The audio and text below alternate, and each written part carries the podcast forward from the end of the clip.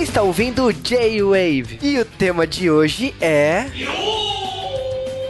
Mangá, Dorama. ここまではご覧のスポンサーの提供でお送りしました。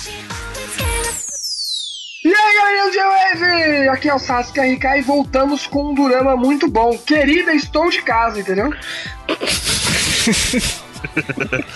Bom, aqui é o Seiji e eu adoro a Ioeto, mas eu tomei um susto. Tô, tô velho, meu Deus do céu.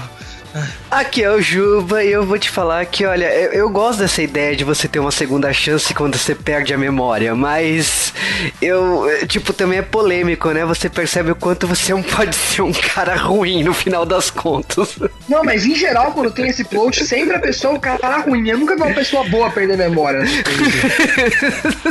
Um cara que era mó gente boa, e aí perde a memória, vira cuzão, torce pro Corinthians. Não, é, é uma pessoa ruim, geralmente, quando acontece isso. Estamos começando o J-Wave, podcast especial de Dorama. Fazia tempo que a gente não gravava um podcast de Dorama. E é de I Am Home, série do ano passado, lá na TV japonesa, né? E na TV Asahi. E logicamente que a gente reuniu dois especialistas de Dorama. Um vocês conhecem de longa data, que é o Sasuke. De todos, praticamente todos os podcasts de Dorama está o Sasuke. E o Seiji, que já gravei especial de Dorama lá no Projeto X. E é sempre uma honra ter a presença do Seiji. Oi, é, eu fiquei curioso com esse dorama. Vamos ver, bora ver, vai. E ficou legal. Você devorou o Dorama, né? É, em um final de semana e acabei umas duas noites depois, durante a semana. Tá bom. Então, é, todo mundo apresentado, a gente volta daqui a pouco pra falar tudo da série.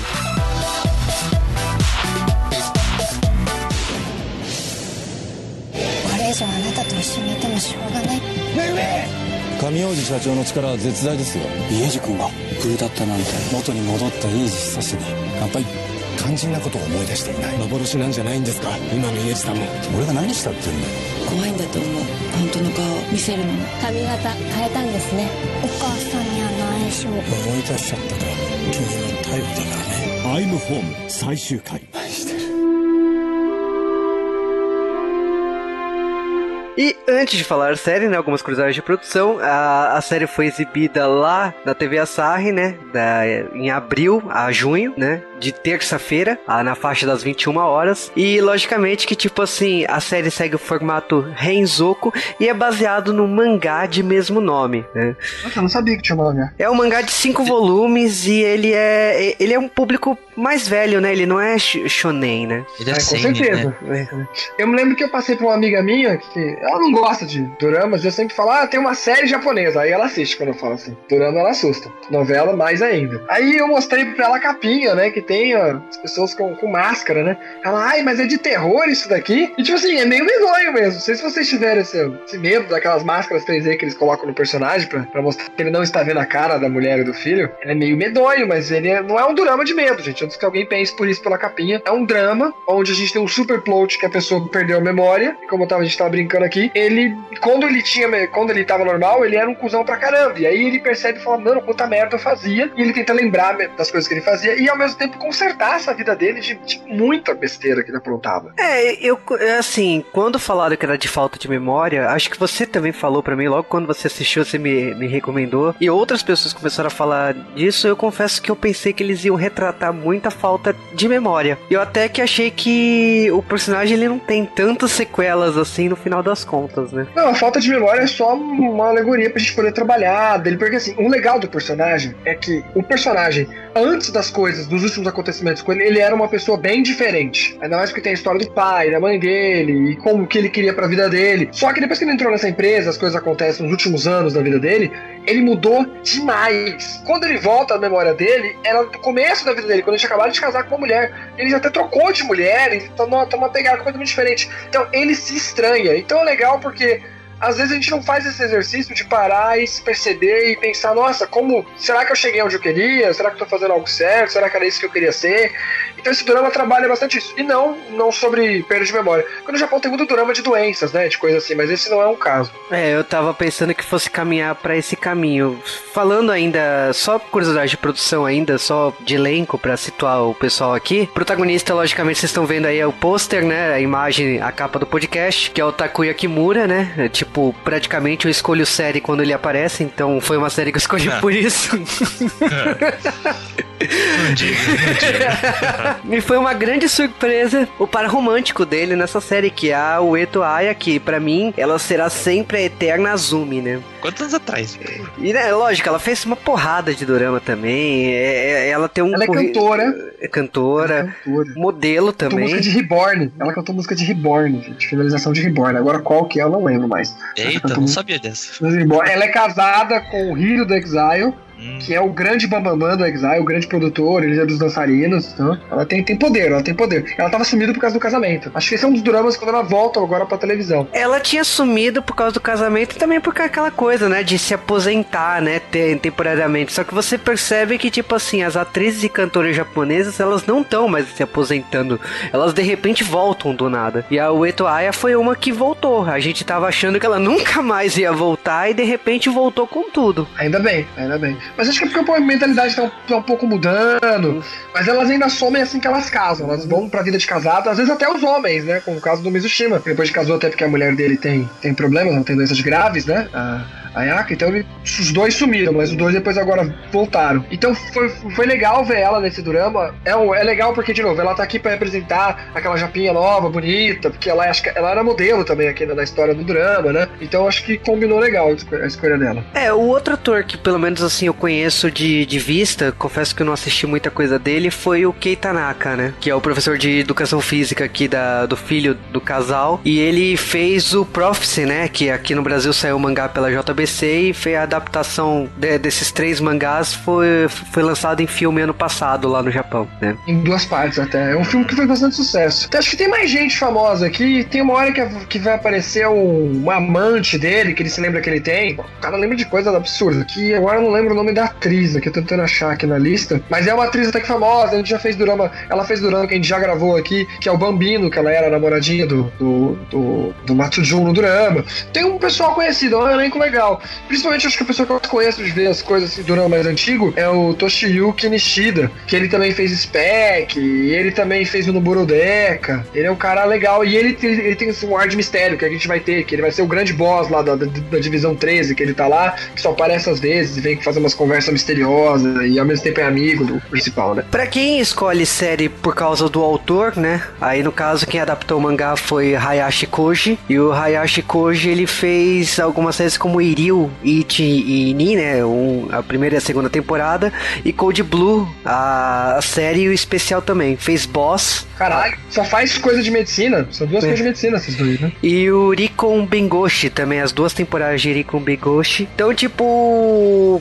É, Dava pra perceber bem o perfil da, do, do roteirista aí, né? E diretor, né, foi o Yokoshi Yukuei, que além do I Am Home fez Bartender, fez Opa. Salaryman Kintaro, Legal pra caramba. E Sky High, é, Shito no Kaori, Nobunaga no Chefe. Então, tipo, fez uma série aí de, de doramas que, pelo menos assim, eu, eu já tinha visto. Assim, tem o Yon Shimai Tanteidan, que te- eu também já assisti. Into- Intouchable, né? Que eu também já assisti também. Então, tipo, eu já assisti bastante coisa desse diretor, né? Eu não sei se vocês escolhem a série também quando vocês veem o roteirista ou o diretor da série, né? Eu geralmente não olho, eu olho mais pelo, pelos atores, né? Eu sou fanboy, sou fanboy. Geralmente eu vou por recomendação, né? Que esse dorama, por exemplo, eu vi o post lá do Facebook do Juba lá. Porra, é muito bom, legal pra caramba. Vamos ver esse negócio. É porque eu tava enchendo o saco, eu reconheço.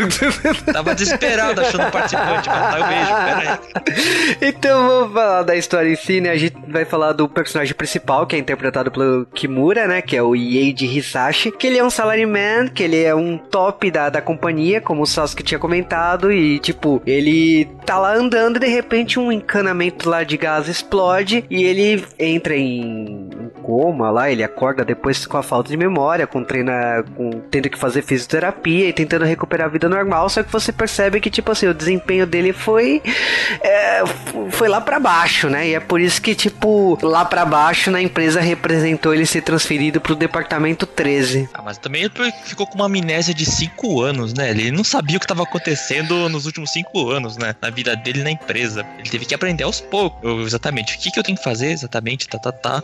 Mas ele ele também não pôde ser demitido por causa de alguns rolos também, né? Então, vamos botar ele naquele departamento mais lixo, mais inferior da empresa, tá bom? A gente fica vigiando ele, ainda assim. Literalmente, eles vão ficar vigiando ele lá. Porque ali tem, tem uma menina que a gente sabe né, desde o começo, que é uma das estagiárias ou de cargo baixo, que já tá ali vigiando. Mas tem mais gente conforme a trama vai passando que você vai descobrir.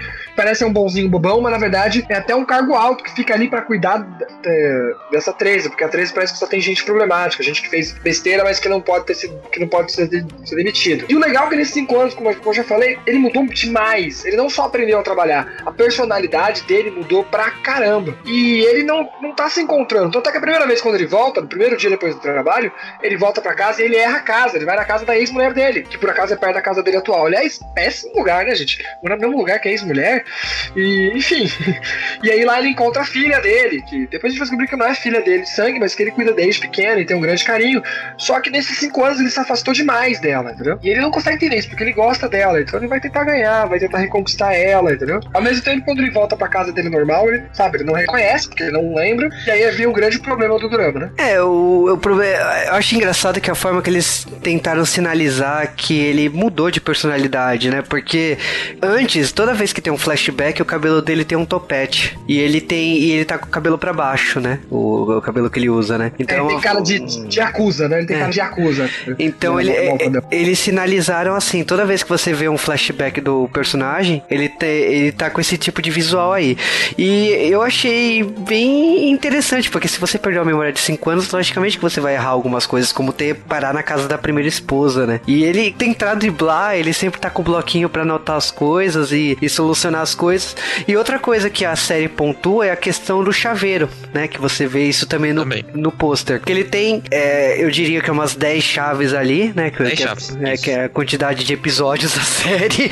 E no caso, cada capítulo aí a gente vai ver ele se desfazendo de uma das chaves, né? Ele pelo menos solucionando o mistério do que são aquelas 10 chaves, né? Porque na cultura japonesa também você usa poucas chaves, né? Então, normalmente uma, né? Pra entrar em casa só. Então, ele não sabia o que eram essas 10 chaves.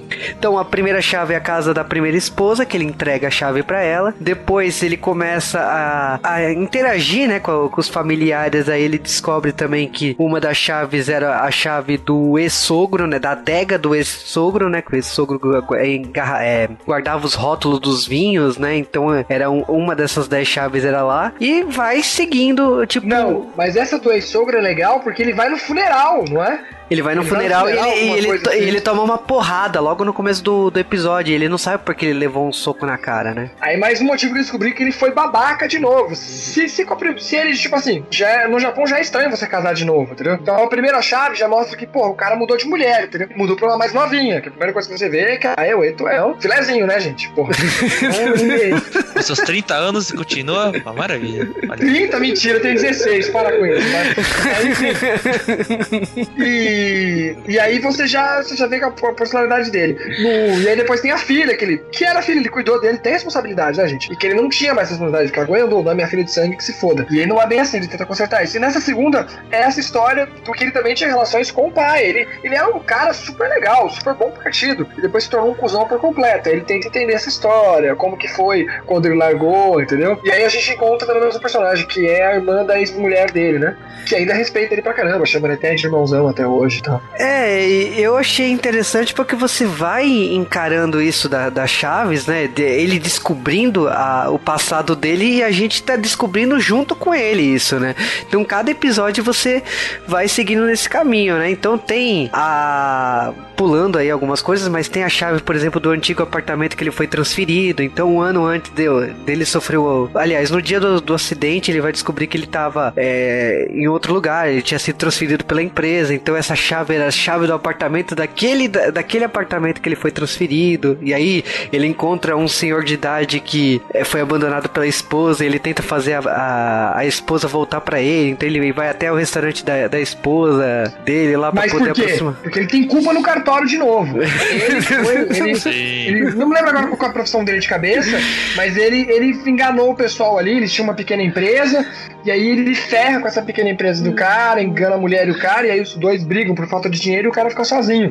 E aí ele se sente mal por aquilo. A outra coisa que é legal de fazer, que o Otaku tem, e que também põe um pouquinho mais de poder de Ikemen nele é que ele é um bom cozinheiro. E ele não cozinhava mais, a personalidade dele não deixava de ter tempo pra isso, etc. Então mostra ele cozinhando. Quando ele chega na casa desse senhor, ele tá cozinhando um- uma comida que ele pensava, sei lá, ele bebeu demais e foi acabar passando lá. Porque ele, ele começa a frequentar bares e coisas que ele fazia, e aí ele, sem querer, acaba indo pros lugares que ele sempre ia. E aí quando ele chega nessa casa, ele faz uma comida, faz uma comida lá pro cara e tal. Então, de novo, eu gostei muito desse do, do Durama, porque as pessoas, como o João tava falando, esse Durama lembra, por exemplo, muito Heroes, os outros Duramas, onde os episódios você pode assistir separadamente, cada episódio, que é uma história completa. Mas eles, todos eles se encaixam e todos eles é tipo o monstro do dia. Então aqui é a chave do dia, né? Cada chave é ele falando uma merda. Ele fez 10 merdas.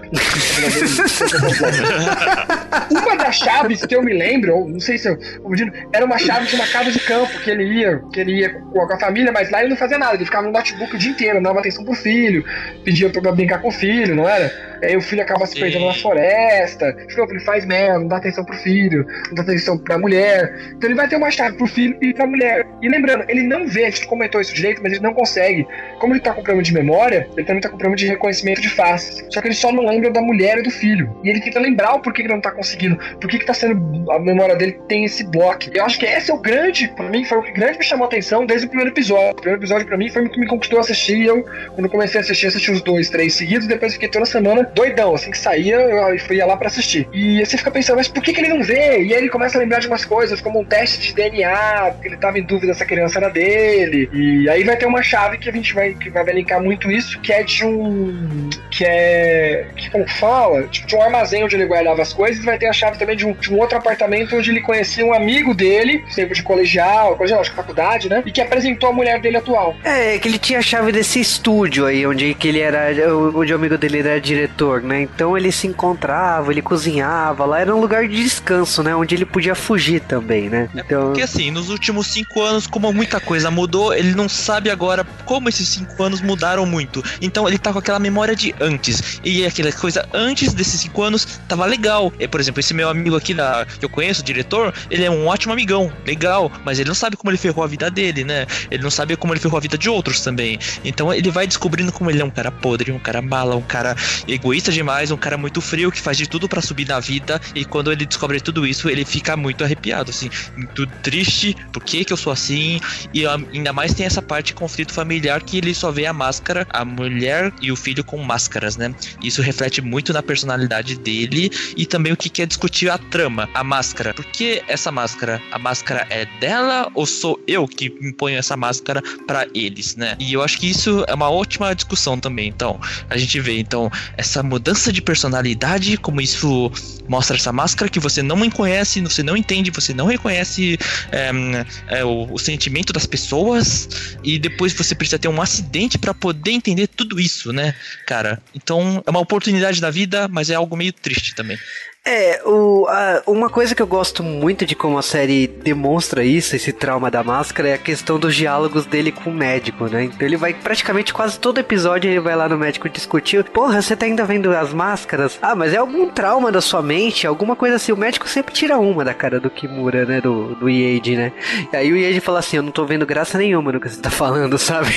e o médico, é, o médico tirando uma porque acha que, tipo assim, alguma coisa psicológica, mas ele não tem uma explicação de como curar isso da máscara. E gradativamente a gente tá vendo outros traumas se formando em, em relação ao Yade, por exemplo, tem a chave do da mãe, né, da casa da, da- mãe dele. Então ele descobre que a mãe sempre mandava os legumes, ele jogava fora os legumes porque não queria lembrar de quando ele era pobre, né? E ela mandava os legumes tudo é, produzido na, faz, na na horta da casa dela.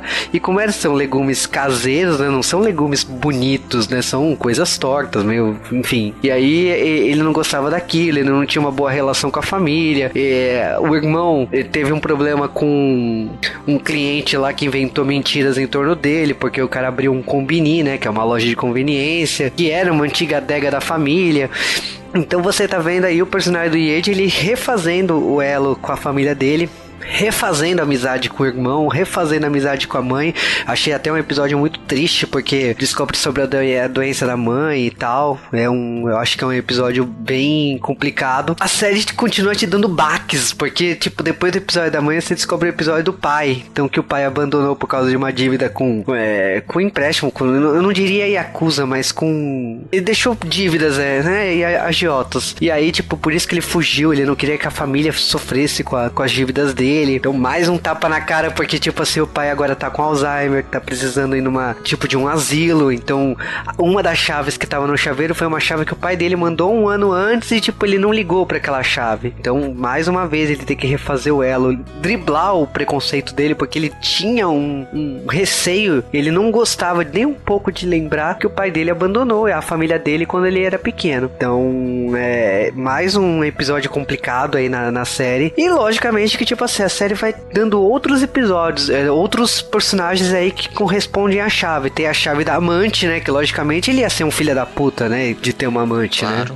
né? Aliás, uma pesquisa que eu li ontem diz que 34% dos funcionários homens no Japão traem a esposa no serviço uma secretária, com alguma coleguinha de serviço, viu? É, e a, a, secretária, né? é, a secretária era pra trocar, tipo, pra ajudar ali na, na, troca de informações, né? Tipo, além de ela ser bonita, né? E ela, eu acho que ela foi muito elegante de, de, de lidar com não, ele, e, né? E, não, e ela tá lá naquela situação, mas não é aquela amante, tipo, que a gente tá acostumado em novela brasileira, ou aquela coisa, não, você tem que me trocar. Não, ela tava de boa, ela queria ser amante mesmo, ela queria um pouco de putaria na vida e, e aceitou. Até porque os dois trabalham muito. O Japão tem essa. Como trabalha no Japão, você acaba ficando muito tempo no serviço, as pessoas que estão trabalhando e não são casadas, ainda mais na idade que ela já tinha chego, já fala, tipo, foda-se, entendeu? Tipo, eu preciso de alguém para me satisfazer sexualmente, vai ser esse cara aqui mesmo, então nem ele também precisa, porque ele não volta para casa nunca, né? Eu, de novo, mostra como ele se tornou uma pessoa, sabe, obcecada pelo poder e etc. E aí tem todos os, os males disso. E também falando em vida sexual, ele também não. Como ele vê os personagens como máscara, não é só uma alegoria. Ele realmente vê na visão dele,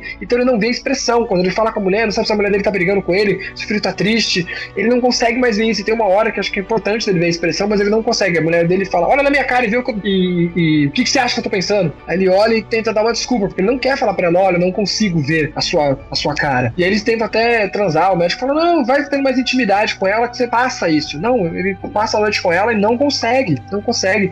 A máscara não volta. E aí depois vai ter, a gente vai descobrir que ela tem um. Parece que ela tem um casinho com um professor de educação física lá do menino, entendeu? Outra coisa comum no Japão, né? Então, essa série, pra variar, é uma daquelas séries de drama japonesa que estão na cara do público japonês, entendeu? Ó, a gente faz isso, e é isso que acontece. A gente pode refletir sobre isso. De novo, como eu falei, o próprio personagem, essa história da amnésia, é uma desculpa para que a gente possa refletir sobre como a gente muda, entendeu? Como que decisões da nossa vida e como que a gente pode olhar e voltar para trás e falar, mano, olha a merda que eu me tornei. E agora, mas ele tá tendo, como ele tá percebendo isso, ele tá tendo essa chance de tentar corrigir cada passo dele. E nessas horas que vai chegar o grande boom, o grande plot twist do Durama para mim, é quando ele conta para ela e ela conta que ele vê, que ela vê ele com máscara também. Pra dizer que, tipo assim, o problema de família não é de um. Como é um, um relacionamento, é dos dois lados esse tipo de coisa acontece. Ela também não consegue ver se ele tá feliz, se ele tá triste, etc. Ela é, não conhece. o problema sabe? também é que a série, tipo assim, a gente vê o lado dela com o professor de lá de futebol do, do filho dela, mas ele também tá dando várias brechas, porque vira e mexe ela tá encontrando ele com a primeira esposa. Depois ela vai fazer o curso, encontra a primeira esposa do cara e parece que, tipo assim, ela tá também stalkeando para saber mais informações, ver se ele tá traindo com a primeira esposa dele, né? Então, tá tendo esse choque, sendo que, tipo assim, tudo podia ter sido resolvido numa conversa, só que ele também não fala as coisas, né? Que, que ele tá redescobrindo as coisas, que ele, ele tá conversando com a primeira esposa para lembrar as coisas. Tipo, ele não abre o, a, o jogo com a, com a esposa atual e gera esse problema todo no final das contas, né? Muitas coisas podiam ter sido resolvidas. E esse plot do professor é porque ele encontrou umas fotos na lixeira. Olha aqui, olha aqui, que sacanagem, né? Na lixeira do computador dela. Então ele é. Isso é shift del, gente. Shift del. coisa mais clichê que tem, né? Olha a lixeira do seu computador. Tem fotos comprometedoras. É, então, é que tipo assim, eu achava que ela podia ter deletado fazia tempo, né? Não precisa, só tinha aquilo na lixeira, né? As fazia fotos... lixeira, mulher. Fazia lixeira. Mas ok, deixando o clichê de lado, ele acaba descobrindo que o cara foi namorado dela uns anos antes e não tinha nada ali, né? O cara até insistia para ver se ela traía, mas não, não aconteceu nada ali. Não, não. É também dito legal, porque a parte, a mulher dele quase não vai mostrando, mas cada dia mostra um pouquinho da mulher do filho. Então a gente também tá nessa história de quem são esses dois, que a gente vê na visão dele. E a gente não sabe muito da mulher. E tem umas horas que o Durama tenta jogar na cara dizendo que, tipo, ela casou com ele porque ele tem dinheiro, entendeu? Diferente da primeira mulher, casou com ele quando ele era pobre, né? E, e etc. É, a primeira mulher sempre mostra. A vida antiga dele parece ser uma vida, mesmo que não seja tão rica, porque ele muda de casa, ele vai pra uma casa grandona, né? A mulher dele também parece que também ela tinha dinheiro também, até que ela não era, não era pobre. Então meio que casaram por conveniência. Parece que os pais da, dessa mulher, da nova mulher dele, ajudaram ele a comprar aquela casa, né? Porque é uma casa, puta, num bairro da hora, grande. Mostra a diferença de casa no primeiro episódio, de onde ele morava pra onde ele tava morando agora. A casa, Então, aliás, drama- foi- a, a casa foi presente do pai dela. É, a casa foi, a casa foi, foi presente. Então, tipo assim, esse drama joga muita coisa na nossa cara de sociedade japonesa. Por exemplo, acho que aqui no Brasil esse drama muita coisa não funcionaria, porque a gente no Brasil não ia ficar tanto tempo sem falar, mulher, não consigo nem ver tua cara mais, entendeu? Eu já tinha falado isso, sei lá, no segundo episódio. Aqui demora muito, acho que lá pro sexto, sétimo que ele resolve falar isso, e aí ela fala, também não vejo sua cara. E aí começa muita coisa. Mas acho que o mais legal desse drama talvez seja, além dele ser uma chave por episódio que não te incomoda muito, os últimos episódios, nossa, acontece coisa nada a ver. Tipo, a casa dele pega fogo. Vocês lembram dessa parte da casa dele? É, é que justamente. Ele pega fogo e ele tem que salvar a mulher ali, né? Vem- É. Eles não entram e ele entra lá na casa. E ali, cara, eu achei isso meio que exagero. Pra gente foi um grande estrago do Durão, porque ele tava até que uma coisa natural, mas essa forçada pra mostrar que não, que agora ele se redimiu, que ele gosta dessa mulher mesmo. Porque umas horas eu pensei, acho que ele vai voltar pra mulher antiga, porque a mulher antiga tava aparecendo pra caramba, ele tava se dando super bem com a filha dele, enquanto o filho dele mal falava. O filho dele tem uma hora que ele leva pra passear e perde o moleque, ele não cuida do moleque, entendeu? E aí rola um desespero. Depois o moleque fica, o moleque também é zoado no colégio por causa dele, porque ele fica falando de um tal de, de ilha de tesouro, alguma coisa assim, e os molequinhos falam, cala a você não tem nada dessa de tesouro. Ele é super rígido com o moleque, porque ele quer que o moleque tenha uma vida boa. Então ele pede pro moleque estudar pra caramba, mas o moleque não tem nem 7 anos direito, entendeu? Não, o moleque tem que estudar pra cacete, não pode nem ter brinquedo em casa. E aí ele guarda todos os brinquedos no lugar. E aí, nessa história, ele lembra, a gente já tinha visto logo nos primeiros episódios, que ele tinha guardado o teste de DNA, porque ele tava na dúvida se o filho era dele mesmo. Aí ele vai lá e pega esse teste. E aí foi junto com essa história do incêndio, a gente tem um grande final aí depois pro Sidorama. É, o incêndio, a gente. Na hora que eu vi o incêndio, eu já sabia o que ia acontecer. Ah, então, é, vai justamente pra quebrar as máscaras, né? Tipo, ia ter uma explosão de novo. Pra, é, é o clichê do clichê. Então, a- a- quando eu vi aquilo, já, já tava claro o que ia acontecer. Eu achei que foi muito legal a cena do, do hospital, né? Na hora que ele acorda, que ele vai, ele invade lá o quarto dela. Por mais clichê que seja, por mais é, que a gente saiba que tá com, o que irá acontecer a seguir, eu achei muito bonito o CG utilizado, que é na hora que ele encontra ela e a máscara começa a quebrar, né? Tipo, acabou. Eu achei exagerado, eu achei exagerado, mas eu gostei. Eu achei exagerado a parte. Não precisava ter pego fogo na casa. Pô, a casa tão bonita daquela, gente. Não precisava ter pego fogo na casa, né? Ah, mas tem Mas- mas seguro.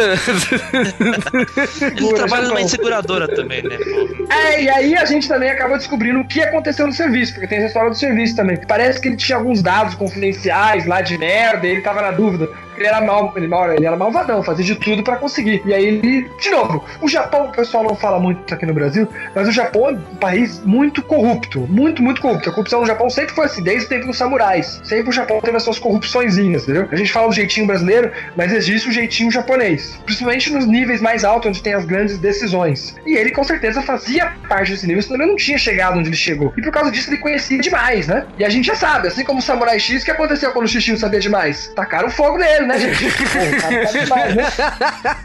É que ele é esperto, ele viu que a empresa fez algo, ainda mais com o nome dele, ele. Eu tenho essa prova empresa. Olha, É, ele é eu vou subir, eu vou subir e eu não vou expor nada. Desde que eu suba aqui nessa, com essa promoção, tá bom? Então ele tá com a espada na mão. Olha só, você não fazer o que eu quero, eu jogo tudo isso na empresa, tá bom, cara? Então tá bom, tá bom, tá bom. Mas como ele perdeu a memória agora, então a empresa assim, ó, opa, ele não sabe de nada, ele esqueceu tudo. Vamos esquecer que ele não sabe nada disso, vamos continuar com a nossa vida. E se ele lembrar, a gente dá um jeito. A gente dá um jeito. Mas, Mas vamos torcer pra que ele merda, não se lembre. Dá merda por causa disso, porque como ele mudou demais, eles estão com medo, porque agora ele voltou a ser bonzinho. Bonzinho até demais, né? É, aí os caras falaram, mano, se ele pegar essa merda, ele vai jogar no ventilador essa merda. E, e no Japão, como você não sai da empresa, geralmente, quando você sai, você não arruma um emprego, ou não vai conseguir um emprego naquele nível, o emprego dele era bom pra caramba. Então eles têm uma hora que eles jogam na cara dele, ó, se não fizer isso, a gente vai te transferir pra uma filial na PQP, entendeu? Entendeu? E os seus amiguinhos ali desse departamento, a gente vai demitir todos eles, tá vendo? É, já que você tá de bonzinho, a gente vai fuder com, com seus amiguinhos também, entendeu? A gente vai fuder com geral. pianinho aí, fica pianinho e dá os documentos aí que você tem, tá? Ah. E aí fica as grandes decisões. O final do drama é legal porque tem essas grandes decisões. Ele, tipo, volta a ver a vida dele, fica quieto, aceita essa corrupçãozinha também, mais uma ali na vida.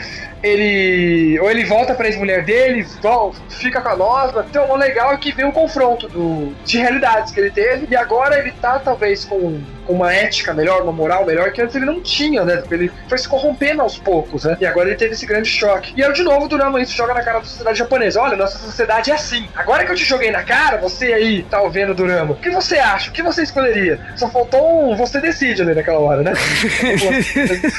então seguiu o final da novela.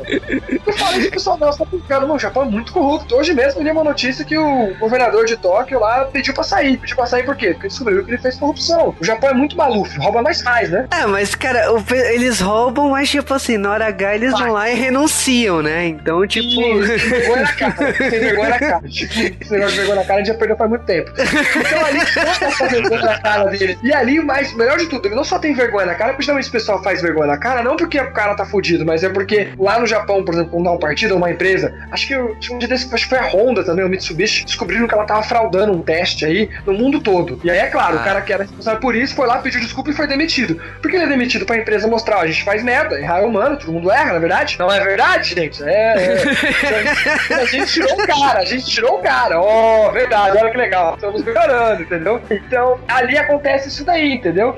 Ele, ele pode acabar sendo excluído pra falar que ele se fudeu. Aliás, isso acontece bastante durante que tem empresa. Sempre tem essas corrupçãozinhas que alguém fez alguma besteira e aí o cara tem que assumir e pedir pra sair. Até tem um drama que o pessoal comenta muito, que é um drama de, de banco, né? Acontece toda hora, da Oki, alguma coisa. E aqui a gente também tem essa relação. E eu achei legal, porque esse drama fala de muitas coisas. Ele fala, tanto- fala, fala de família, principalmente, mas também fala sobre a sociedade japonesa no total. Fala que, porra, quem nunca traiu no serviço, né, gente? Porra, ficou inteiro aqui, né?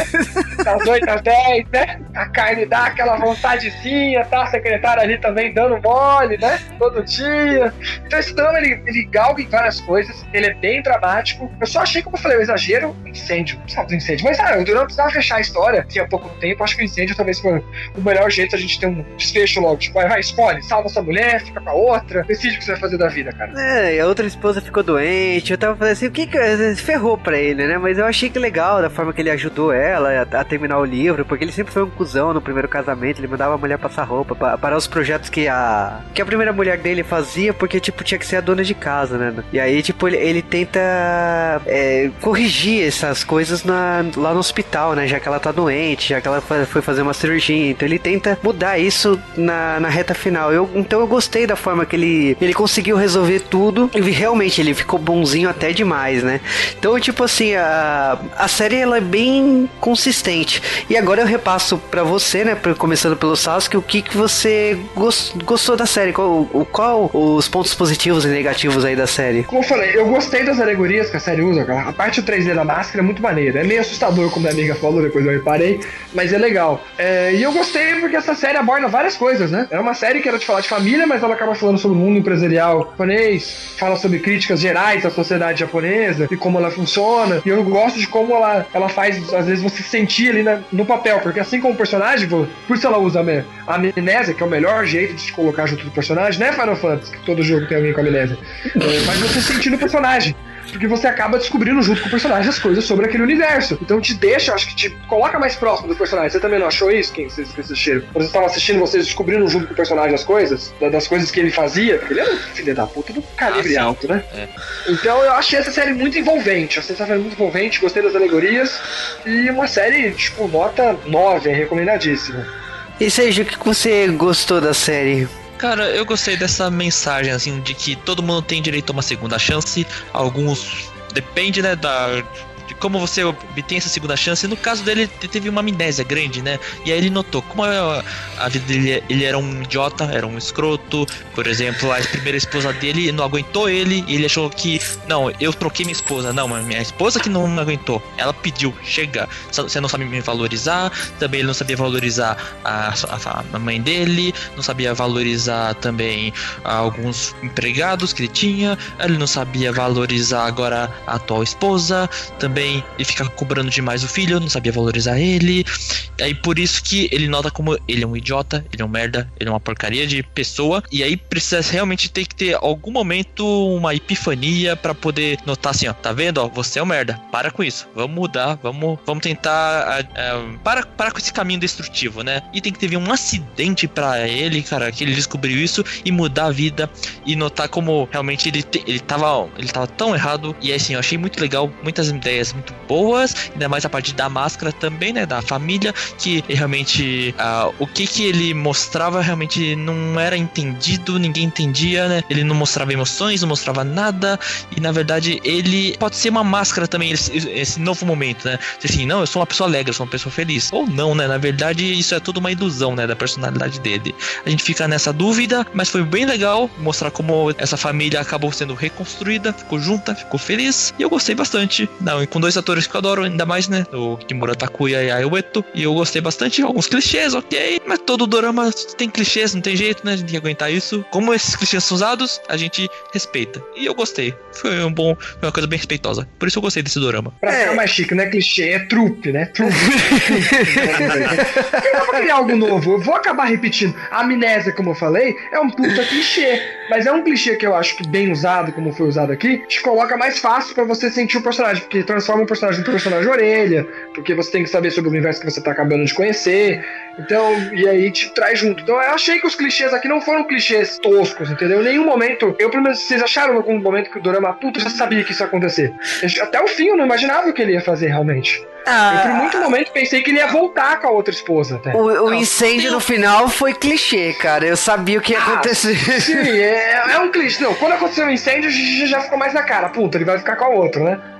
Tem coisas que a gente já tá meio sacado. Uma chave para cada episódio, então cada episódio vai ver um problema do pessoal. O pai que foi embora, ele voltou, ele poder reatar. A esposa que tinha um problema, ele conseguiu voltar a comunicar, sabe? E, e outras pessoas também. Ah, eu vou ajudar todo, vou ser bonzinho demais com todo mundo. É, né? você bonzinho Tem... demais. Ele foi bonzinho demais com todo mundo, velho. Ele não deu uma bola fora depois. Ele pois tá é, então. Correndo, tenta resolver tudo. Mas aí, é, mas enfim, enfim. É, mas eu, eu aceito.